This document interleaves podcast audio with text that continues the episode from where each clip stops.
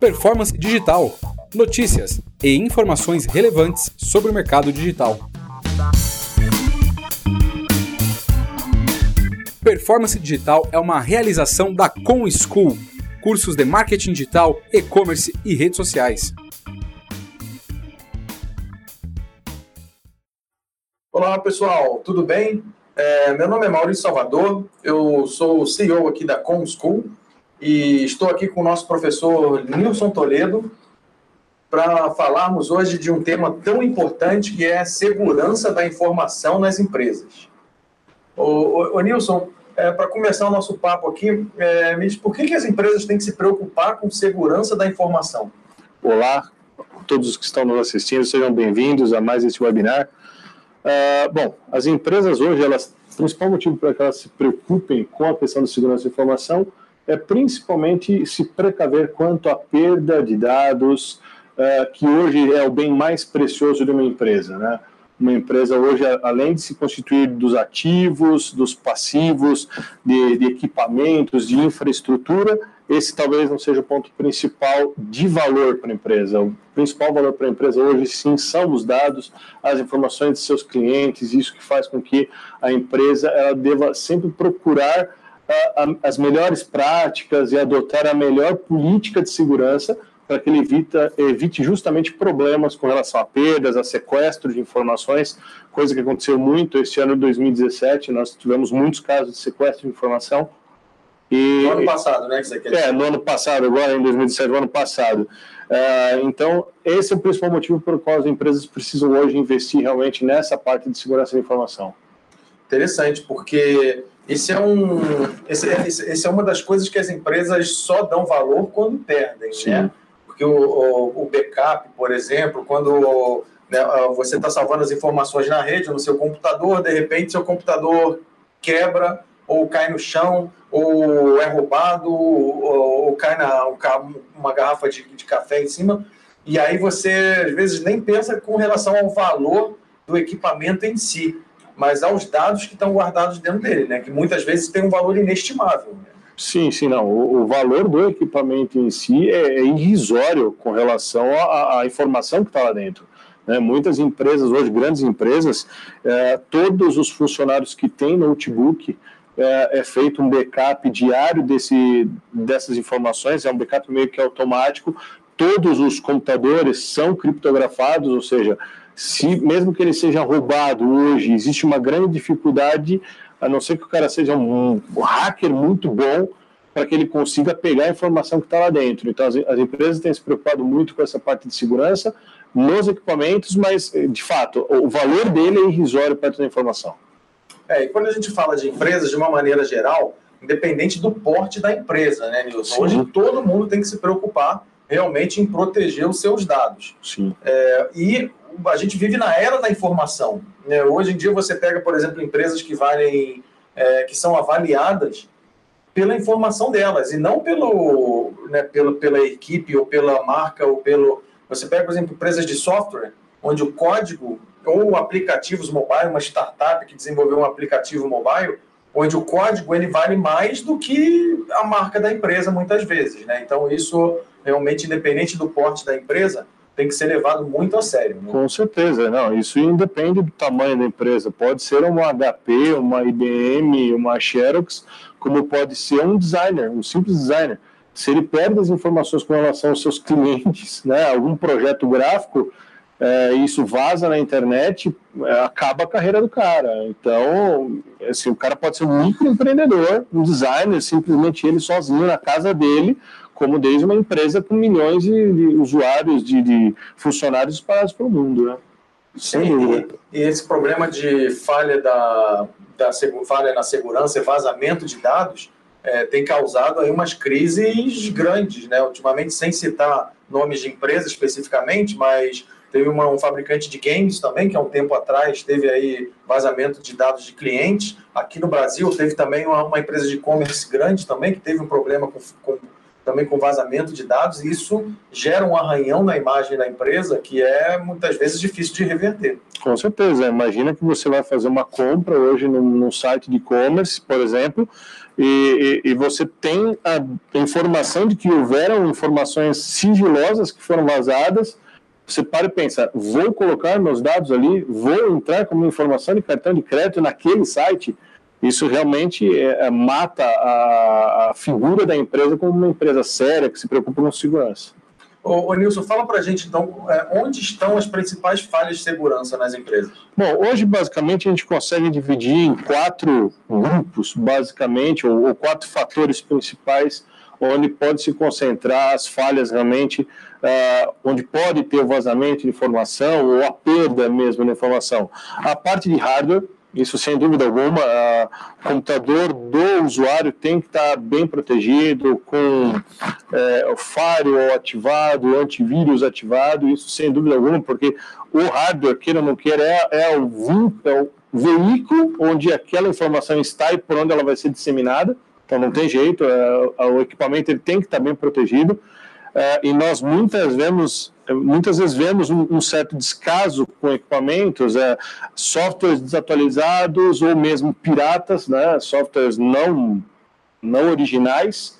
É, então isso é algo muito preocupante. Hoje é, uma empresa nunca deve ter um software pirata instalado, isso inclusive é contra a lei e é problemático para a empresa, né? Porque, Porque além de ser uma falha de segurança, é também um risco para a empresa ser autuada, multada né, e multas pesadas. Com certeza, com certeza. É, não só os softwares individuais, né, os processadores de imagem, é, como o Photoshop, por exemplo, mas os próprios sistemas operacionais. Né? O Windows, é, muitas vezes alguma empresa pode ter o Windows pirata e baixou uma fiscalização, o valor da multa é muito alto. Uhum. Então elas têm que se preocupar muito com isso. O outro fator é a parte de armazenamento de dados, né, ainda falando em termos de equipamento, porque hoje também algo que é muito preocupante é o uso dos pendrives. A gente sabe que o uso do pendrive hoje é muito comum, as pessoas terem lá o seu pendrivezinho, ah, eu vou salvar o meu backup, ah, eu vou guardar aquela informação para mais tarde. Uhum. Não, uh, quando você vai trabalhar numa empresa, não se trabalha com, com backup em pendrive, ainda mais se o pendrive é seu, né, particular, de uso particular. Uhum. Se for para trabalhar com algum sistema de arquivamento de dados externo, um HD externo, mas tudo dentro do ambiente corporativo, não, nunca trabalhar com essa informação, porque imagina, eu faço backup de uma informação importante de cliente meu, uma base de clientes, e eu sou assaltado na rua. Pronto, levaram meu pendrive e a informação está toda lá. Uhum. E o meu pendrive não vai ter criptografia, não vai ter sistema de segurança capaz de qualquer pessoa ir lá e falar, opa, legal, tem uma base de dados de clientes. Uhum. Agora, isso acontece muito, né? Você. E eu acho que isso é uma questão também de. A gente vai falar mais para frente como evitar, mas de treinamento dos colaboradores da empresa, né? De preparar eles e dizer, criar políticas do que pode e do que não pode. Porque eu já vi vários casos, por exemplo, de, de colaboradores de empresas que o fato deles terem trabalhado numa empresa, eles acham que a base de dados é deles também. Então, eles espetam um pendrive ou mandam um arquivo zipado por e-mail uma lista de clientes ou uma, uma lista de, de propostas ou arquivos desse tipo, eles levam e vão de uma empresa para outra, levando a informação de um lado para o outro. Não, isso é anti-lei também, isso é contra a lei. As informações são das empre da empresa, né? Então, isso é uma coisa que tem que estar clara também para o funcionário é, da empresa. Né? Sim, isso é uma questão realmente de cultura da empresa, né? Uh, na verdade, toda documentação, todo arquivo que você cria dentro do ambiente da empresa, e uma vez que você está usando aquilo para trabalho, a propriedade intelectual daquele objeto passa a ser automaticamente da empresa. Não é porque eu desenvolvi um formulário, que eu coloquei o logotipo da empresa, que esse documento é meu. Não, a partir desse momento ele é um documento da empresa. Então, quando eu saio da empresa, eu não tenho que levar nada de lá. Uma, porque para você não vai ter serventia. Uh, que, que serventia que vai ter aquilo apenas como histórico, né? Ah, eu trabalhei naquela empresa, eu tenho arquivos daquela empresa. Mas o pessoal da área comercial, normalmente, eles têm ali a base de clientes, Sim. Tem a lista de clientes da empresa e para eles é os clientes são deles. Mas, na verdade, não, o cliente é da empresa. Cliente da empresa. Que é uma coisa diferente, por exemplo, da sua agenda de contatos. Né? Então, se é uma pessoa que trabalha na área comercial, ela tem um networking bom, ela se relaciona, construiu uma, uma, um, networking forte e ela tem uma agenda de contatos, que isso sim, isso é dela, né? é uma, uma construção dela. Agora, uma lista de clientes da empresa? Não é, independente dela estar na área comercial ou qualquer outra área. Sim, um lugar que muitas vezes acontece isso, isso é muito comum, são imobiliárias. Imobiliárias a gente vê muito isso, né? Quando o corretor tem a sua base de clientes, muitas vezes ele quer levar consigo, né? Ele vai mudar de, de, de local de trabalho ou de imobiliária e acaba levando com ele os dados. Então isso é realmente algo muito problemático, assim. Oh, desculpa, pode. Imagina. É, um outro fator, né, só continuando, é, que faz com que a, a, a possa ocorrer a perda de informação, né, esse trabalho todo que a empresa pode sofrer, né, as consequências, na verdade, é ligado à parte de comunicação. Né, comunicação interna entre funcionários, comunicação externa é algo muito importante.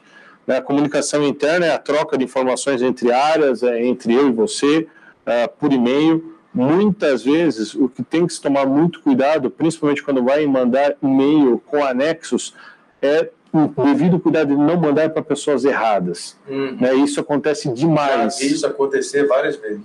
É, você pega. A pessoa vai no auto preencher do e-mail, né? Sim. E digita lá o nome, aí ou ele já sugere um nome que não é aquele na distração, a pessoa vai e clica em enviar. Ah, clica em enviar, quando você vê já foi, você já mandou um contrato de um outro cliente e muitas vezes isso pode gerar um problema sério.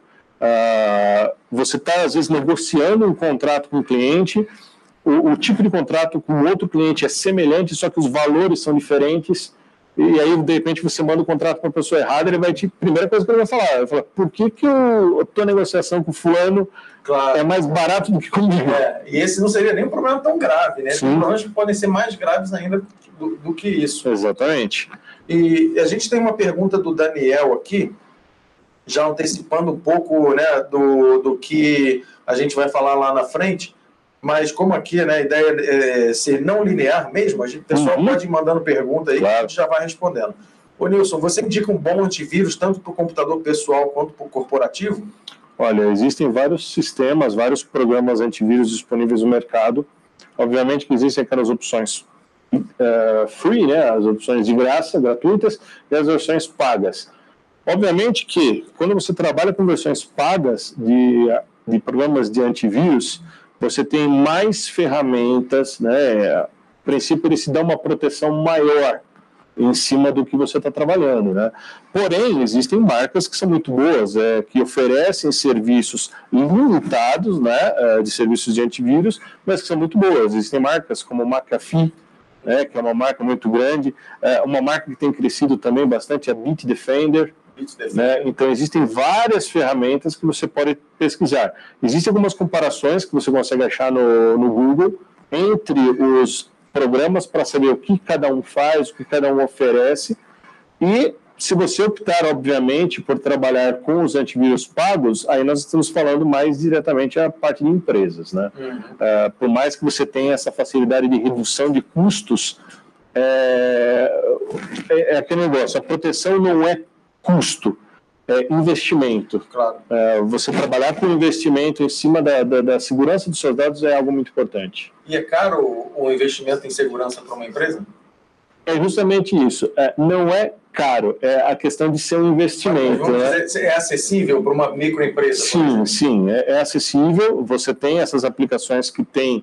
Uh, o Avast, por exemplo, é um aplicativo antivírus que tem diversos planos, desde planos profissionais, né, que são aqueles planos mais caros, uh, desde proteção de e-mail, de, de, de serviço de e-mail, como de verificação de anti-spam, anti-phishing. Avast o Avast uhum. e, e, outras marcas também, né? Você tem vários modelos aí de trabalhar com um modelo de negócio para isso.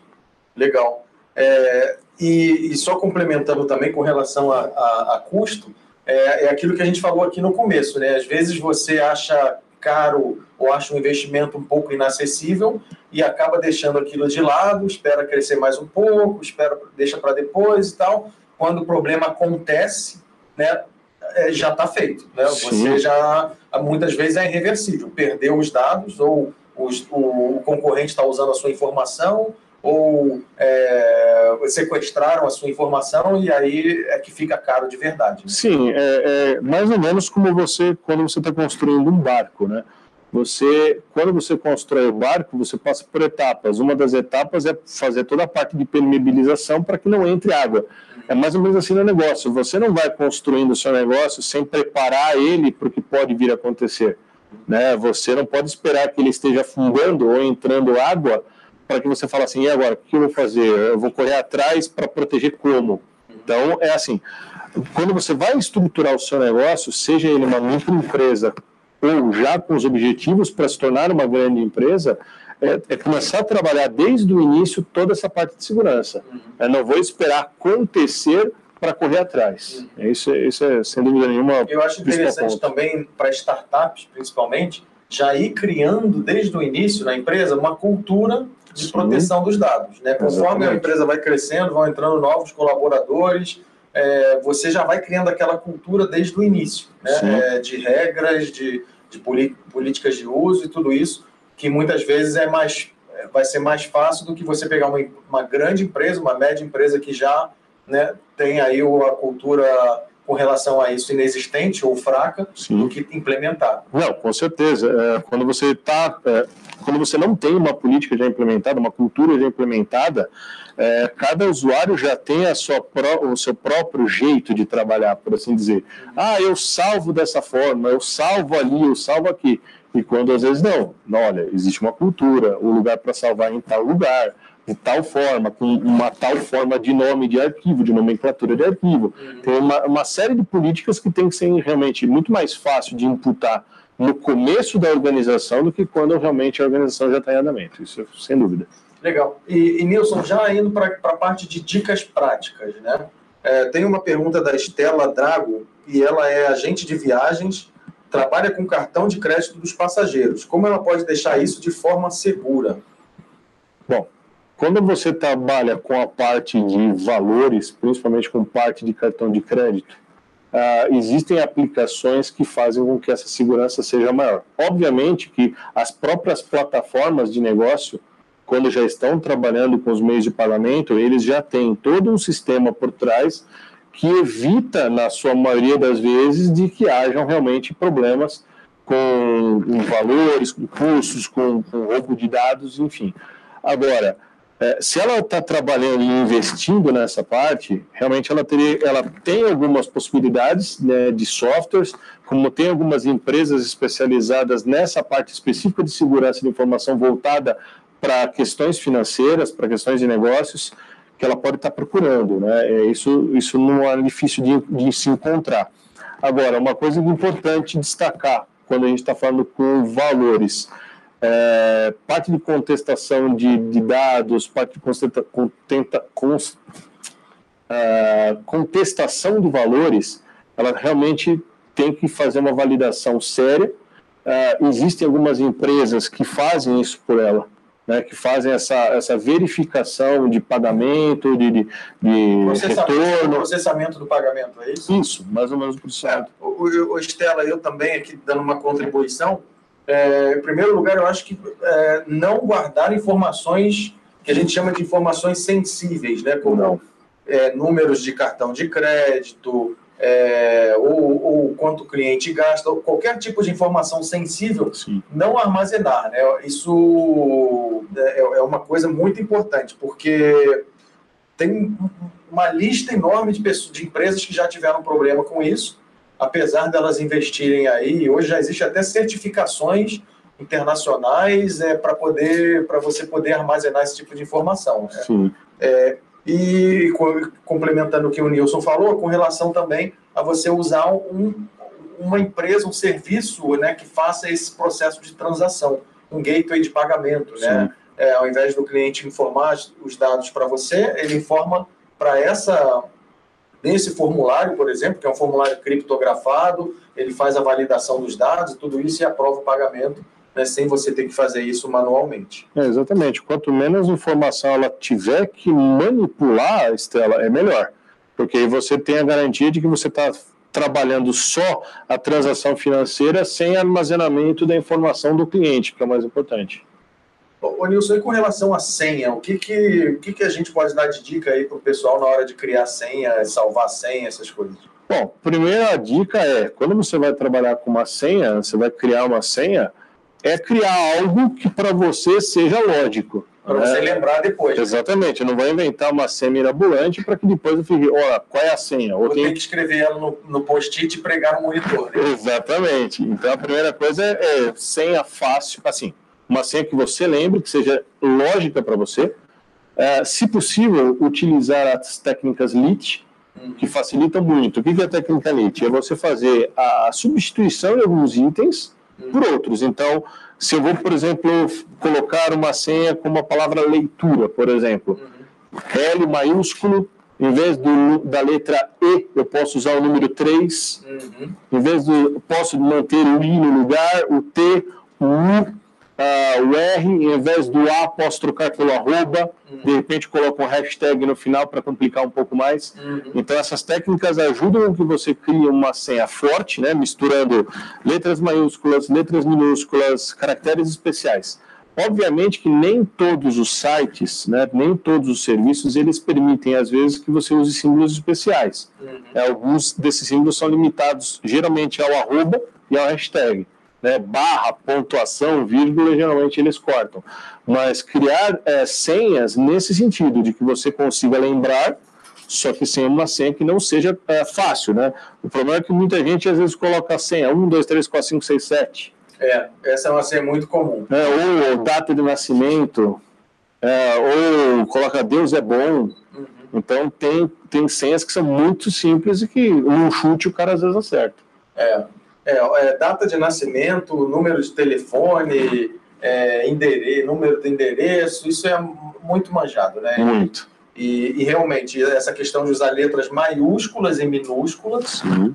caracteres especiais, por exemplo, números. o hashtag, e números. Né? Com isso, você já dificulta. Ah, e, e número mínimo de oito caracteres. No mínimo oito né? caracteres, isso. Isso, porque também é, né, quanto mais curta a senha, mais fácil de dela ser quebrada, né? Sim, é, existem vários programas usados pelos hackers, desenvolvidos por eles mesmos, que trabalham com a parte de criptografia que tem justamente o intuito de tentar adivinhar senhas. Uhum. Então ele fica trabalhando até uma série de combinações até que ele possa ser que ache alguma coisa. Uhum. Então quanto mais você dificultar essa ação, mais difícil vai ser para um hacker ou para algum invasor que não seja a nível de hacker, mas que ele tenha uma certa dificuldade em conseguir acessar o, o que você precisa. E senhas que você também lembre com facilidade, né? Sim. Tem um amigo meu que ele gosta de criar senhas que ele mistura bichos, né? Nossa. Então ele, ele gosta muito de bichos, né? Então ele mistura, por exemplo, um, um peixe com gato. Aí ele cria lá, a senha dele é peixato, arroba 1001, por exemplo. Uhum é, canguru com tartaruga, canguruga. Né? Então, porque isso é outra questão importante. É, quando, quando, se a palavra não existe, se você pega sua senha, se é uma palavra que não existe no dicionário, a probabilidade dela ser também quebrada vai diminuindo. Com né? certeza, drasticamente diminuindo. Agora, se você de repente tem problema, se você usa muitas senhas diferenciadas, porque é isso também, uma outra dica, não usar a mesma senha para todos os serviços. Sim. Então é a mesma senha para o banco, para o e-mail, uh, ah, para o site de conversas. Não, trabalhe com senhas diferentes. Né? Obviamente que a complexidade de cada senha deve variar de acordo com o valor que tem para você aquele acesso. Agora, se você realmente trabalha com diversas senhas e tem uma certa dificuldade em lembrar, você pode muito bem trabalhar com uma planilha de Excel, joga o, qual é o site, qual é a senha daquele site, obviamente coloca uma senha de segurança em cima desse arquivo e guarda com você. De repente você só precisa lembrar dessa senha. De preferência, não salve esse arquivo com o nome de senhas. Com certeza. Porque eu, eu, falo porque eu já vi gente que salva as senhas num arquivo em Excel ou TXT, salva no desktop do computador com o nome lá, senhas.txt, por exemplo. E às vezes deixa o post-it com a senha do arquivo no monitor. Exatamente. Então, né, não adianta muito o trabalho de criar uma senha difícil Sim. se ela pode ser acessada por, qualquer pessoa. Exatamente. Agora, e esses programas? Porque tem programas e aplicativos só para isso, né? Para guardar senhas. Sim, existem aplicativos online que fazem essa, essa captação e esse armazenamento de senhas, é, como também existem alguns gerenciadores de senhas que são um pouco diferentes. Os gerenciadores de senhas servem para quê? Se você tem que acessar constantemente um determinado e-mail ou um determinado site que tem a necessidade de imputar login e senha, você consegue fazer o cadastro do site, da senha e do usuário nesse gerenciador e, e a partir do momento que ele está ativo, ele funciona, na verdade, como se fosse uma extensão do navegador. Uhum. Quando você precisa acessar aquele site, ao invés de você ter que ficar digitando toda vez, porque a gente sabe que existe também, muitas vezes, esse mapeamento da digitação. É, é, tanto que alguns bancos, alguns anos atrás, eles dificultavam um pouco a vida do usuário quando eles colocavam aquele teclado virtual. virtual. Então, justamente para não ter mapeamento. E aquela, aquela senha geralmente mudava, né? Vocês tinham os tokens que faziam essa mudança. Então, como existe essa probabilidade do mapeamento, e muitas vezes o usuário nem sabe que a máquina dele está infectada por um programa desses, esses programas eles fazem o quê? Você faz o cadastro do site, então você entra lá com a informação qual é o site que você entra, qual é o seu usuário com a sua senha, salva aquilo e deixa o programinha rodando como uma extensão. Quando você precisar entrar naquele site, o que, que vai acontecer? Quando você clica sobre a opção ou campo onde você teria que entrar com o seu usuário ou senha, é, é habilitado automaticamente um, um atalho para esse programa uhum. e você seleciona ele. Então, ele com criptografia, ele vai entrar com essa informação. Porque assim, hoje a gente quando digita, aparece as bolinhas ou asterisco. Isso mas a informação não está encriptada. Não. Esse programa ele faz a encriptação da informação. Então, por mais que alguém esteja monitorando ou esteja mapeando, a informação é criptografada. Então, você tem uma segurança maior para poder fazer os seus acessos. Então, vale a pena usar um programa desse? Sim, muitas vezes vale a pena, sim. E, e principalmente para empresas que, que, que têm que gerenciar um número significativo de, de, de funcionários com senhas de, de acessos a a, por exemplo, as redes sociais da empresa ou a, a serviços web. A, isso é interessante também, por exemplo, quando você precisa trocar a senha de todo mundo, quando trocou um, um funcionário da empresa e precisa trocar todas as senhas, você consegue gerenciar através de um sim, programa desse. Né? Mais facilmente do que você ter que entrar um a um e mudar a senha em cada um desses ah, locais. Ah, sim, sim. Se você tem dois ou três é, usuários que acessam o mesmo, que precisam acessar o, mesmo portal, por exemplo, de notícias, uh, ao invés de você ter um acesso para cada usuário, que você pode ter um, um acesso e esse acesso é gerenciável pela mudança de senha. Então, se algum dos quatro deixar a empresa naquele período, Uh, não tem problema, você muda a senha rapidamente para que os outros três que permaneceram, dois, três que permaneceram, possam continuar com acesso, porém com uma senha imediatamente diferente. É, e outra coisa, às vezes você pode é, é, permitir que o usuário acesse determinado sistema sem ele nem saber a senha. Sim, né? exatamente. simplesmente a senha é armazenada nesse programa, o funcionário nem sabe qual é a senha que está por trás e ele simplesmente, né, é, aquela máquina já está habilitada com aquele programa para poder entrar naqueles sites específicos. Sim, mesmo porque nesse tipo de programa, a segurança, pensando na questão de segurança, Uh, o próprio sistema é protegido por uma senha. Então, existe uma senha mestre uh, que o usuário, não sabendo a senha mestre, ele realmente não consegue nem acessar as configurações do programa. Então, ele só sabe que ele entra no ambiente que ele precisa, vai aparecer a opção no campo de login, ele clica e ele faz o login. Então, realmente, ele não tem nem acesso, muitas vezes, à parte onde se configura a senha. Tem uma outra pergunta aqui, Nilson, do Dan, Dandélio quando o site é criado através de plataformas, a responsabilidade de segurança é do dono do site ou da plataforma? Eles não precisam oferecer segurança no serviço? Olha, geralmente, quando você faz a criação de um site numa plataforma que oferece templates prontos, geralmente eles acabam vendendo para você o serviço de proteção. Né? Eles sabem como é importante a questão da proteção de dados e, e por mais que o site seja seu, uh, essas plataformas elas zelam também pelo nome delas, porque queira ou não queira, vai o nome delas. É, o, o desenvolvimento da aplicação foi feito por elas. Então, elas precisam garantir que a segurança seja bem feita. Então, geralmente, a maioria dos sites das plataformas que oferecem esse tipo de serviço, eles oferecem para você. Falou, olha, nós temos aqui uma proteção, se você quiser, uh, existe um contratinho ou um pagamento mensal que você faz e nós te garantimos a, a, a segurança dos seus dados conosco. É, e, mas também eu acho que é um pouco de responsabilidade dos dois lados. Né? Com certeza. Assim como a plataforma tem que garantir um, um site criptografado, um ambiente seguro, com, com, com certificação digital, criptografia, é, com é, backup dos dados, com né, toda essa questão também de segurança física, de servidores, de armazenagem, tudo isso, o usuário também tem que colaborar. Né? Não certeza. adianta você, é igual senha de banco, né? não adianta os bancos criarem toda aquela é, parafernália de segurança, de digital, de tom, de, de token, de PIN, de, é, de senha de web, de não sei o quê, se o usuário ele dá a senha quando alguém liga para ele. Fala, ah, não, minha senha é essa, essa, essa, essa. Então, isso também é uma parte de responsabilidade do usuário. Com certeza, isso não se aplica uh, somente à questão dos sites. Né? Uh, dentro de uma empresa, uh, isso, é, isso é uma coisa a ser evitada demais com relação à questão da responsabilidade do funcionário, que é o compartilhamento de senhas. É, você, a partir do momento que você tem uma senha, que lhe foi conferida uma senha, essa senha ela é intransferível. Você não, não empresta, olha, empresta rapidinho a sua senha do e-mail. Não, o e-mail é meu. Se alguém mandar um e-mail em meu nome, quem responde sou eu, não é quem mandou o e-mail. É, Muitas vezes a gente vê isso acontecendo em empresas, né? Algum supervisor dando uma senha do sistema para o subordinado para que o subordinado faça alguma coisa por ele porque ele está com pressa. Uhum. Ou seja, se acontece algum problema, quem vai responder é o supervisor. Claro. As senhas, então, como se diz o Estado, pessoal e intransferível. Pessoal e intransferível, sem dúvida nenhuma. Uma outra pergunta aqui da Carla. Ô Nilson, de quanto em quanto tempo é ideal trocar a senha?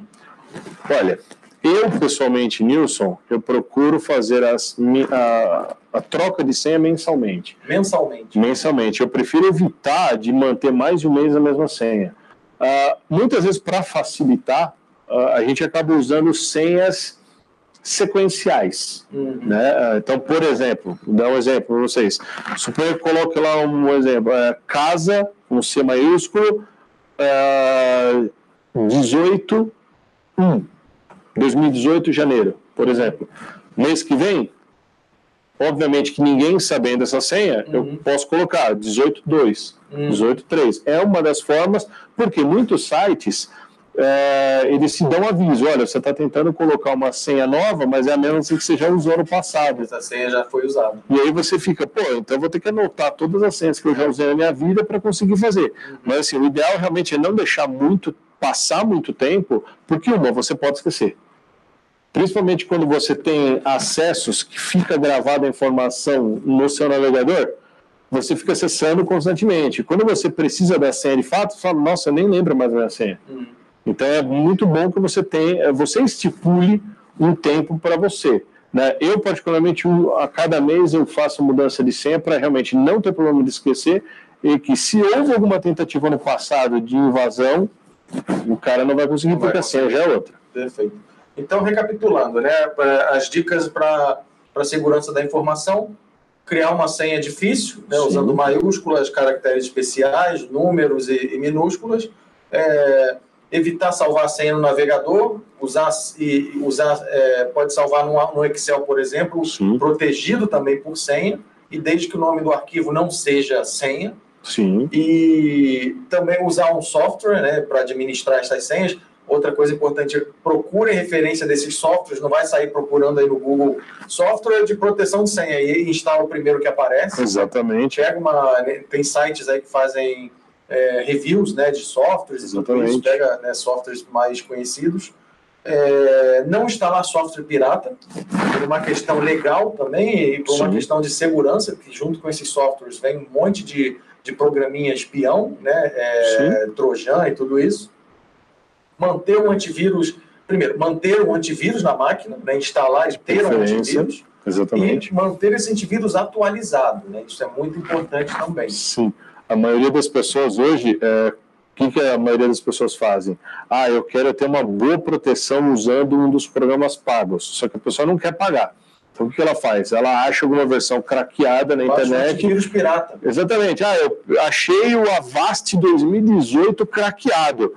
Ok. Só que o que acaba acontecendo? a pessoa instala na máquina, mas ela nem pode atualizar o sistema, porque se atualizar ele perde aquela função do crack. E aí ele perde a funcionalidade do antivírus. Então, muitas vezes essa questão de falta de atualização é por isso. É, e até parece uma ironia, né? Você querer se proteger, e aí para se proteger você instalar um programa craqueado, né? É...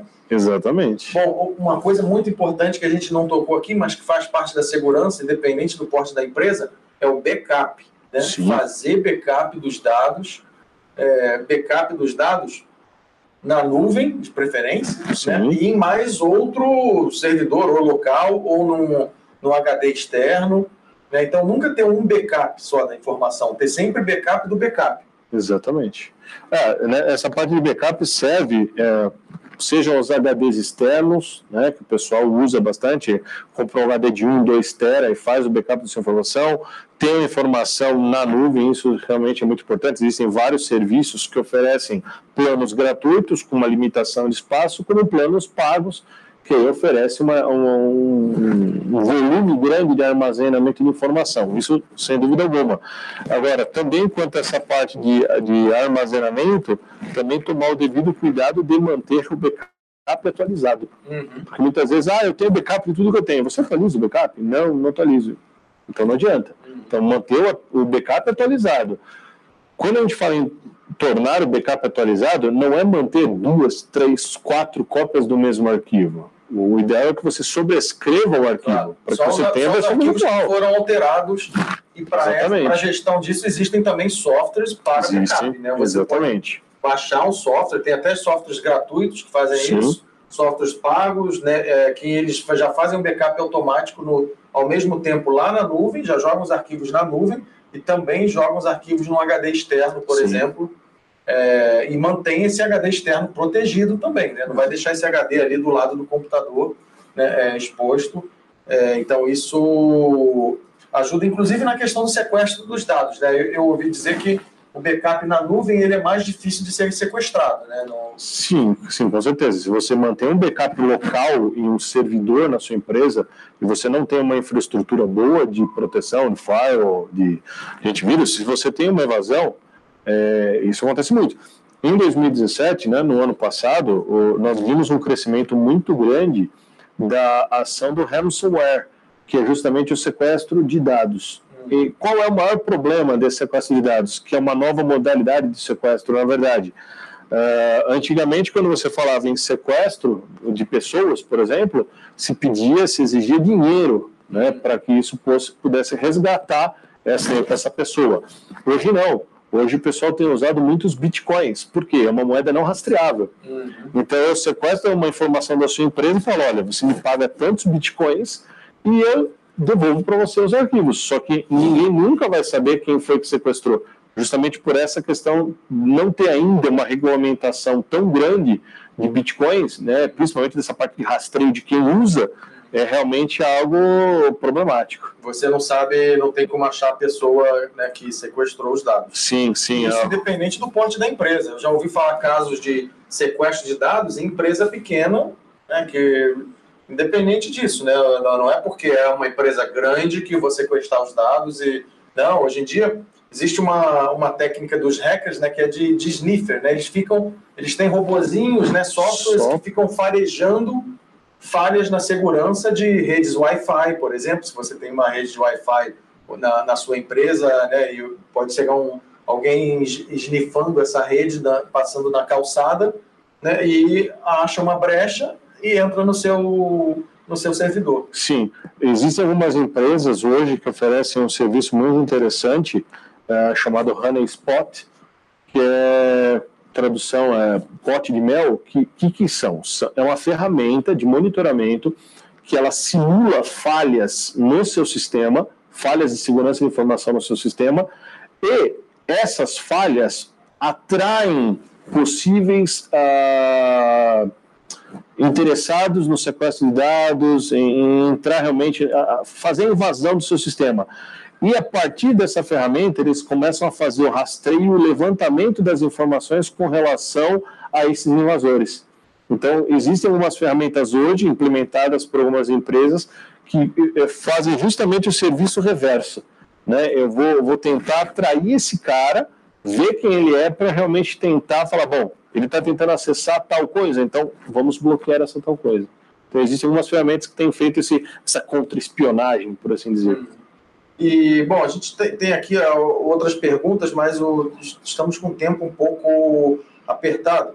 É, eu queria só lembrar para vocês que é, você assistindo a esse webinar ou esse podcast, você tem direito a 20% de desconto em qualquer curso da ComSchool.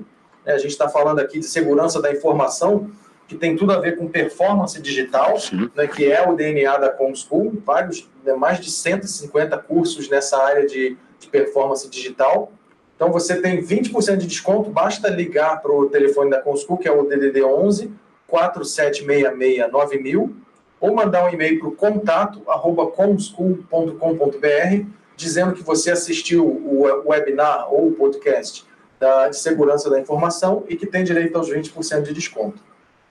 O Nilson, para a gente finalizar aqui, então, é, tem uma pergunta aqui do, do Mauro Rabelo sobre um tema que está muito em, em, em, moda hoje, que é blockchain. É, o, black, o, o, blockchain ajuda ou vai ajudar com segurança nas transações? Você já falou do Bitcoin, né? O Bitcoin ele, ele é baseado em blockchain e ele acaba, de uma certa forma, prejudicando a segurança, porque se tornou uma moeda usada no sequestro de dados. Sim. Mas em termos de construção de, de, de, firewalls, de cadeias de processamento, isso você acha que o blockchain vai ajudar? Eu acredito que sim. Se a, a, a tentativa é justamente é fazer a proteção dos dados de forma que eles se tornem meio que invisíveis para o invasor. É, essa é a tratativa principal hoje das empresas especializadas na área de segurança de informação. É, é fazer com que, por mais que o invasor tente acessar a sua rede, tente acessar o seu sistema, ele não consiga ver as informações. Isso provavelmente é o, é o mais importante, é o maior investimento que as empresas têm feito.